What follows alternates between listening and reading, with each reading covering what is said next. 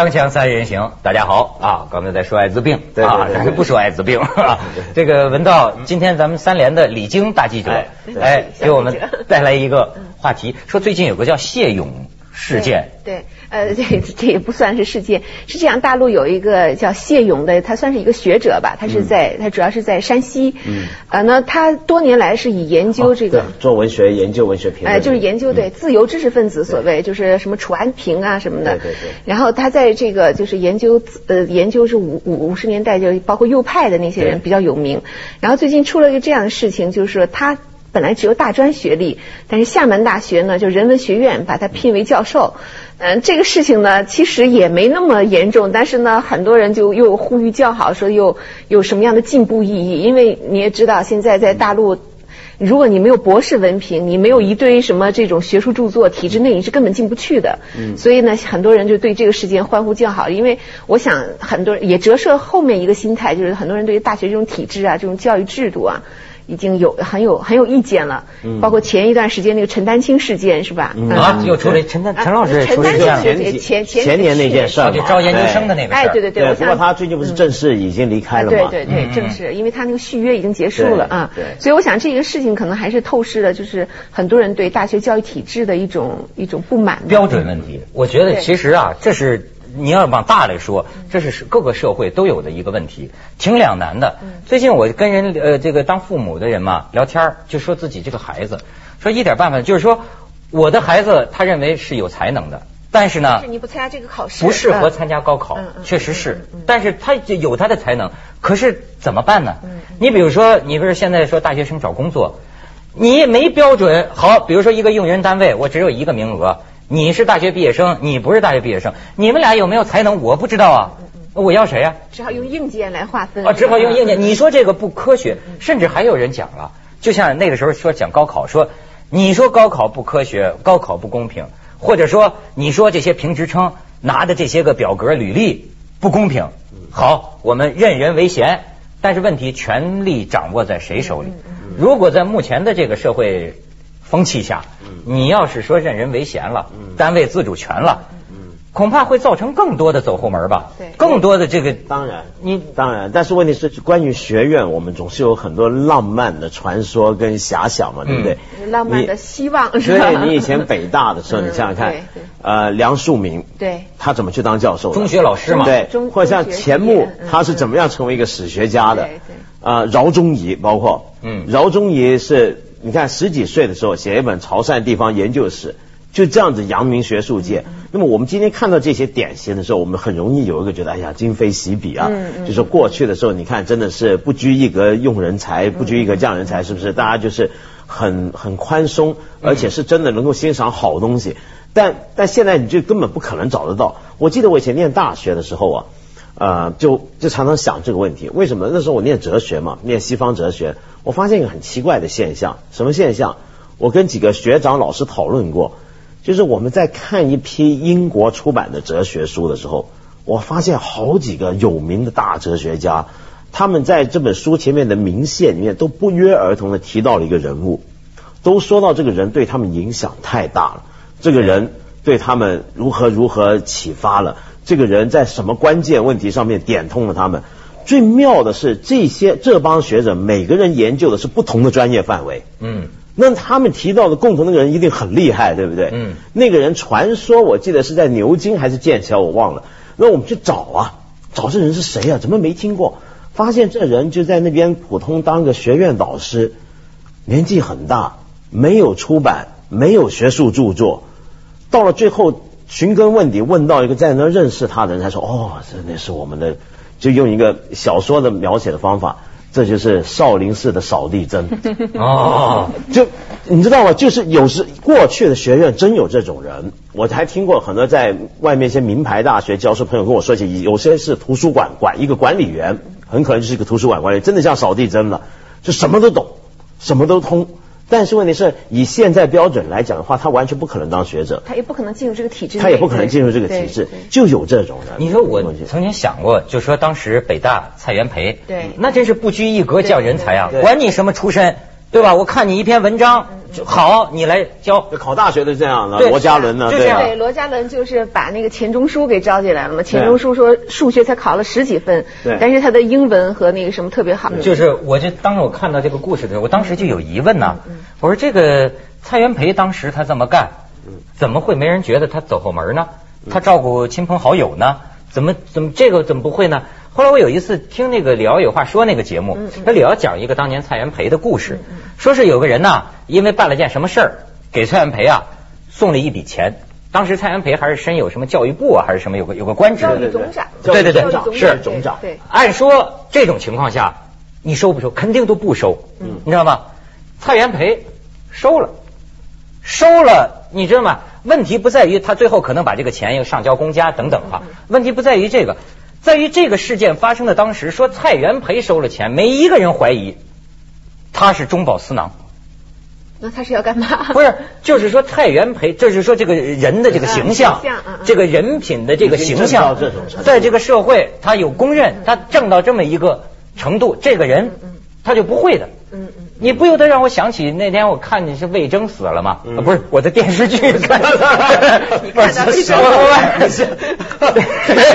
不是传说魏征死了，贞观那个魏征死了芝芝，魏征死了，破草房子，就是就是两袖清风。嗯临死之前跟上帝，呃，不是跟上帝，我怎么老说嫖了？跟唐太宗啊对吧？这一辈子没提过什么个人要求，最后有点暗示，说我这一辈子就是为君王提意见，但是顾不上我这个孩子。然后呢，唐太宗跟他跪下了，叫他先生，说你放心，你孩子我负责了，我把我公主嫁给你孩子，这是是老泪纵横等等。我就说啊，当时的这个社会，对于一个人物，你甭管他是真的假的，但是大家就能信任到口碑哎呦，就是蔡元培收了钱，他绝不能塞他自个儿腰包里。对，就这样口碑。但是你说现在，这这这好像这种这种管理也不太靠谱，是不是？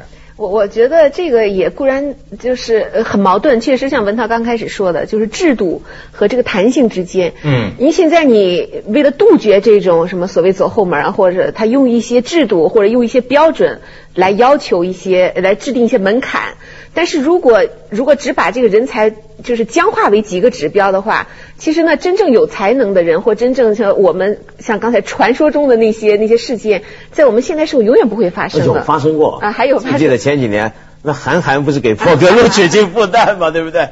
啊，是吗？那你不知道这是韩寒嘛？对啊，他他退学嘛嗯嗯嗯。但问题是，我觉得呃，我们讲制度啊，你还要讲我们有没有这个制度环境。我要坦白讲，我觉得中国啊，你你你这制度再好，我们制度环境不行嘛。你比如说，我们现在都讲制度啊，你刚刚说的很对。如果不讲制度，不看学历，不看文凭这些硬指标的话，嗯很容易走后门，很容易贪污。好，我们现在都讲了，对不对？现在很不是很多干部还要去念硕士、博士吗？嗯你觉得效果怎么样呢？坦白讲，大家觉得这几年来我们大学扩招的这么厉害，那么多人念硕士、博士，北京街上头一个招牌砸下来死三个硕士，对不对？那么这这这帮硕士，你觉得他们水平怎么样呢？他们有多少人是有真材实料的呢？有多少人是找枪手写论文的呢？有多少人是挂了个名字，交了个学费，从来不出现、不上课，到最后功课不交，说不定都能混过去的呢？对不对？就你整个制度环境这么腐败、这么糟糕的时候，你制度要求再严格都没用，而且这个制度本身也会被腐蚀的。你一个人，比如说我去呃念，你刚刚说。没有这种学位要求的话，很容易走后门。现在大家也在走后门啊！就有现在走后门你要考研不走后门吗？怎么怎么来博得这个啊这个学位啊？对啊而且我觉得啊嗯制度是死的，人是活的。嗯而且咱们中国人又是世界上最聪明的人，最会玩耍于玩弄于一切制度于鼓掌之上对，什么不能给你玩转了呀？对吧对？我想要的人，我就是能要进来。你说总有办法。这还这因为在老外那儿，你觉得他们榆木疙瘩脑袋，有些事儿说不行，还就真的一点辙都没有。咱们在中国，你说说文道判了死刑，这家庭亲戚朋友们捞出来呀，捞啊，这这这都觉得对对可能有戏。你知道吗？这个死刑得在中国判，我这这这这死刑啊！你这话什么意思？死刑太大了。锵锵三人行，广告之后见。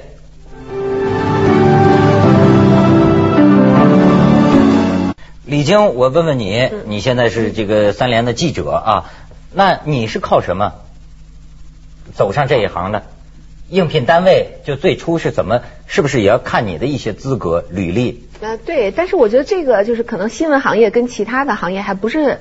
还是有一点特殊性的，他是因为是看你的作品，没有什么，呃，特别是在三联，他我我们是说英雄不问出处的一个地方，嗯，他对学历不是很看重，当然这是过去的事情，因为当时还人还比较少，但是现在我觉得，比如说我我进到这个三联内部之后，我在面对，因为我们也每年有一大批的学生要。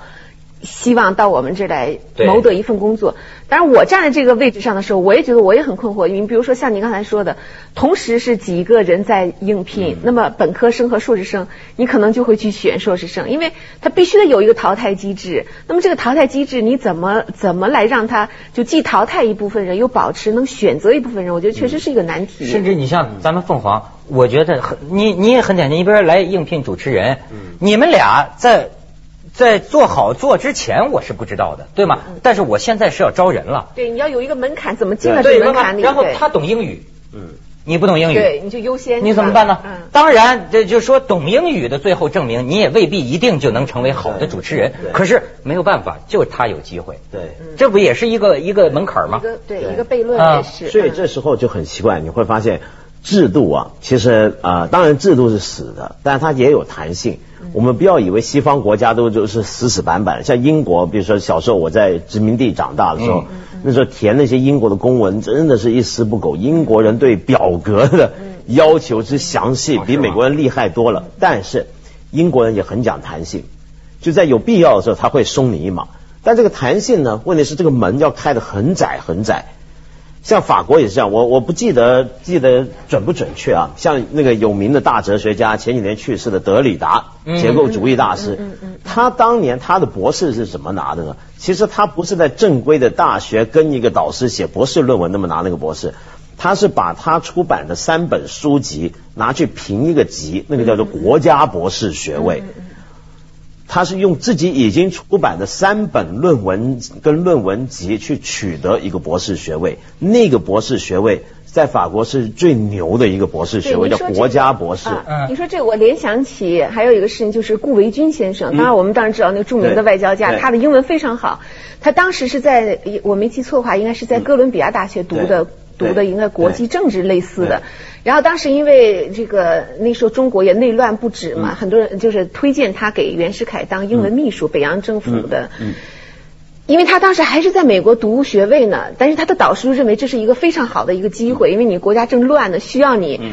但是他你要必须还要嗯，那么读了那么多年，你还希望拿一个文凭回来？然后呢，其实他就是把一个好像一个关于国际关系一个导论，嗯，只是一个导论交上去，然后博士学位就给他了。所以我想这个也是对对有弹性的。但是问题是这个弹性呢，这个门呢，其实它更难。所以问题就在这。你如果是个呃，比如说我们制度是存在的，同时又有这种窄门，有这种弹性的话，你对一个学生来讲呢，有两条路来选。对对。一条就是我很正常的考上重点大学，重点大学考好了，上研就上研，然后上研之后念博士，念完了，哎，这么我就是很正常的一条轨道。嗯。要是这条正常轨道你不走，你又想出人头地的话，你就要走一条很惊世骇俗、是惊世才华的人啊。这个窄门就为你开放。你比如说，你刚刚举那个例子来找主持人，一个是大学毕业，一个一个博士生，英文很好，怎么样？相貌堂堂要来见主持人，那就很正常，就要把其他人淘汰掉。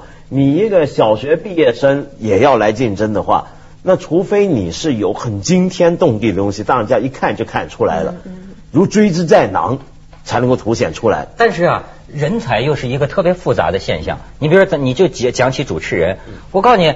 半年你也未必能看出一个主持人来，一个主持人可能刚来的时候结结巴巴都有可能的，但是呢，刚来这个这个嘴尖舌滑的那个人，可能最后证明不行。就是他持续性发展性。对，这个很害羞，这个感觉很内向的人呢，也许他慢慢适应了，适应了之后，甚至你给他一年的，所以这方面我觉得咱们老板，嗯，海纳百川，这他有这个耐性，就是说。你做吧，甚至说一个主持人来，你干这个节目你不灵，行，我也不吵你，你就待着。但是过一年总有一天碰着了，你你就找到适合自己的位置了。我就说这是不是在一个企业或者一个机构，就是起初发展阶段的一个特例呢？如果发展到一定程度，它还是有一个标准化的东西。制度化、标准化有的，但是问题是，我觉得凤凰还是比较特别。就我们在招上节目的主持人或者评论员的时候，倒是真的不大考虑这个专业。我记得，甚至我们已经，你知道我们给人的印象达到一个什么程度吗？嗯。我前阵子在珠海一个学校里面演讲，那有后来有同学问起说，哎，我想问一下，你们凤凰卫视是不是绝对不会请呃专业学传播或者是学主持的人去当主持人呢？我说不会啊，为什么？不，大家都这么讲，说只要学主持的都进不了凤凰，给人这样一个感觉了，已经是。所以呢，我现在感觉不拘一格了是吧？我现在感觉可能有一点，就是说，咱们先假定，就说是这个这个老板有伯乐之才，嗯嗯那么就就考察他的立场和动机。如果是一个纯粹的，比如说我们家的企业，嗯嗯嗯那么这是我当然是为了我们家好了，我不拘一格降人才，我看中的人才，管他是什么，我我要进来。但是很多机构啊，咱就说这个利益冲突啊，利益纠纷呐、他是不是那么全心全意的为了他这个学校，为了他这个机构好呢？这还有一个什么意思？哎，就好比说，呃，咱们说一个公共机构，一个一个一个官儿，明白，嗯。我是照顾我的一个关系呢，哦还是说，哦哦哦我真的那么全心全意为人民、为为公家，哎，不谋私利，完全是任用人才呢？嗯，你这还有个还是人的问题啊，对，没错。对吧？县官不如县管呢。对，但有时候还出现另一种情况，就是什么叫人才？它真的是定义是很宽泛、很弹性很大的。我举个例子，我前几天我跟一个书店的老板聊起来，我跟他说：“哎，你店员素质很高啊，谈起什么书都懂，是不是都是大专毕业生呢？”他说：“不，绝对尽量不要请大专生。”为什么我说为什么？你这书店很高明，感觉怎么店员都不讲？我们喜欢农村里头来的，就普通学历和普通中学毕业生什么那个好。我说为什么？他说因为大学生啊不愿意搬书，不愿从最基本对这个体力活，比如说这个书放久了，不是书店的书啊，常常有层灰嘛。你要很一个书店好不好，就是看这个细节。你一摸那个书的封面，灰很多，这书店就没怎么管理。嗯但是你一摸，哎，很干净，就表示藏藏妈。像这种事儿，大学生不愿干。你看，这还真是，就说不同行业啊，有它不同的人才观。对对对。你想我想起我我们家我爷爷，我爷爷做菜厉害。你知道天津有个老字号叫千祥义吗？哎，对对对，千祥义嗯，我爸是千祥义的，不是我爷爷是千祥义的厨师。哦，是吗？为什么呢？因为我们老家是山东章丘人嘛。哦，当时千祥义的老板是山东章丘人，所以呢，他就找我爷爷得做山东菜、章丘菜给这个店员吃啊。然后你看他招店员啊，他不在本地儿招，他回老家回山东章丘，所以我们那儿好多人是这么到的天津。啊当时他有几个标准，第一个就是说，呃，要本乡本土的人，这是他的乡亲，对吧？第二个呢，要结了婚的人，没结婚的伙计他不要。这个是什么说法呢？为什么？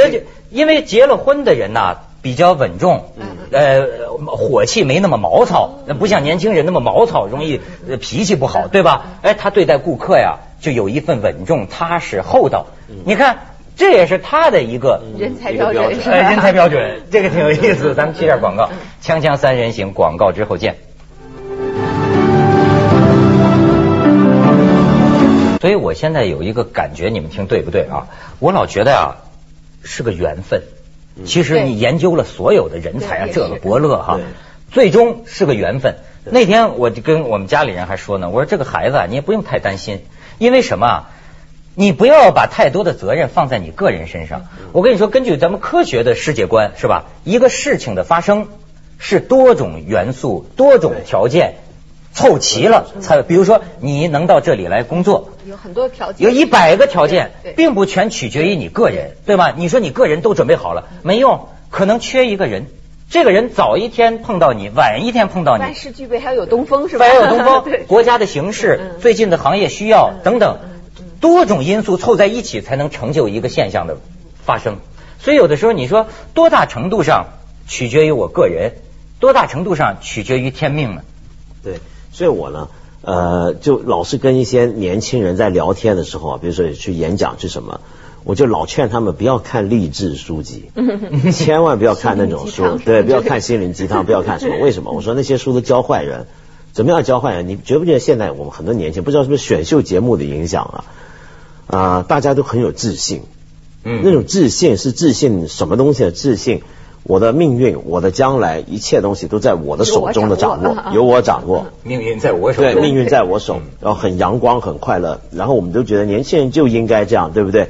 然后他们看的所有的励志书籍，一些青年导师都教他们，对，是有运气这回事儿，但是运气只给有准备的人，大家准备好啊，对我要成功，对，我要成功。对，然后呢，呃，要是运气不好的时候，他说，那大八成是我没准备好，我再准备，我准备到九成九吧，怎么样？就这么搞下去呢？我觉得将来会出现一个现象，就一大堆年轻人得病。嗯，就是精神上会出现创伤，嗯所以他应该反而是应该很早时候就知道，对自己是要做点准备，但是世界上真是不尽如人意，就是真是有很多意外努。力还是不够的，对，是不完全够的，应该要嗯一开始就有一种松弛的心态去看待这些事情，要不然你将来很受挫。而且啊，有时候也得兵来将挡，水来土掩，就是这个见招拆招。嗯因为你也不能太执着了，说我一定要成为一个科学家，嗯我一定要得诺贝尔奖。你命运的安排不见得是这样的，但是命运的安排，也许你可以得个什么菲尔兹奖，对 对吧？你你你到时候你这个这个人呐、他得随时调整自己的心态。有的人说你未必一开头想就想当记者，对对。但最终你找到了位置阴差，阳错是吧？你发现了也是阴差嗯阳错。啊，没有没有，我只是说，只是说哦这样的，有有你这样的。是从来就想当记者？我是应该是想想做这样的一个行，但是我跟我我也是经常跟来面试的一些学生说，我说这个你来不来我们这里，并不代表你是否成功，因为他的每个单位的标准不一样对，也可能在我们这儿干的不合适，很多人就到新华社，他适合新华社那种文体，我们确实有这样的例子，所以就是说成功的标准也不一样，也不一定就是以我们这个标准为标准，你要对自己产生挫折感，比如在在三年不成功，你就觉得很挫折，嗯嗯嗯我觉得不一不一定，在你们这儿成功，可能到中央台就不合适，是吧这个？社会评价系统，我你看我在香港见一些外国朋友，人家都平等的。你好什么？哎呀，我喜欢画画，很好，是吧？哎，我喜欢做公司管理，哎呀，那一定很有趣吧？人家。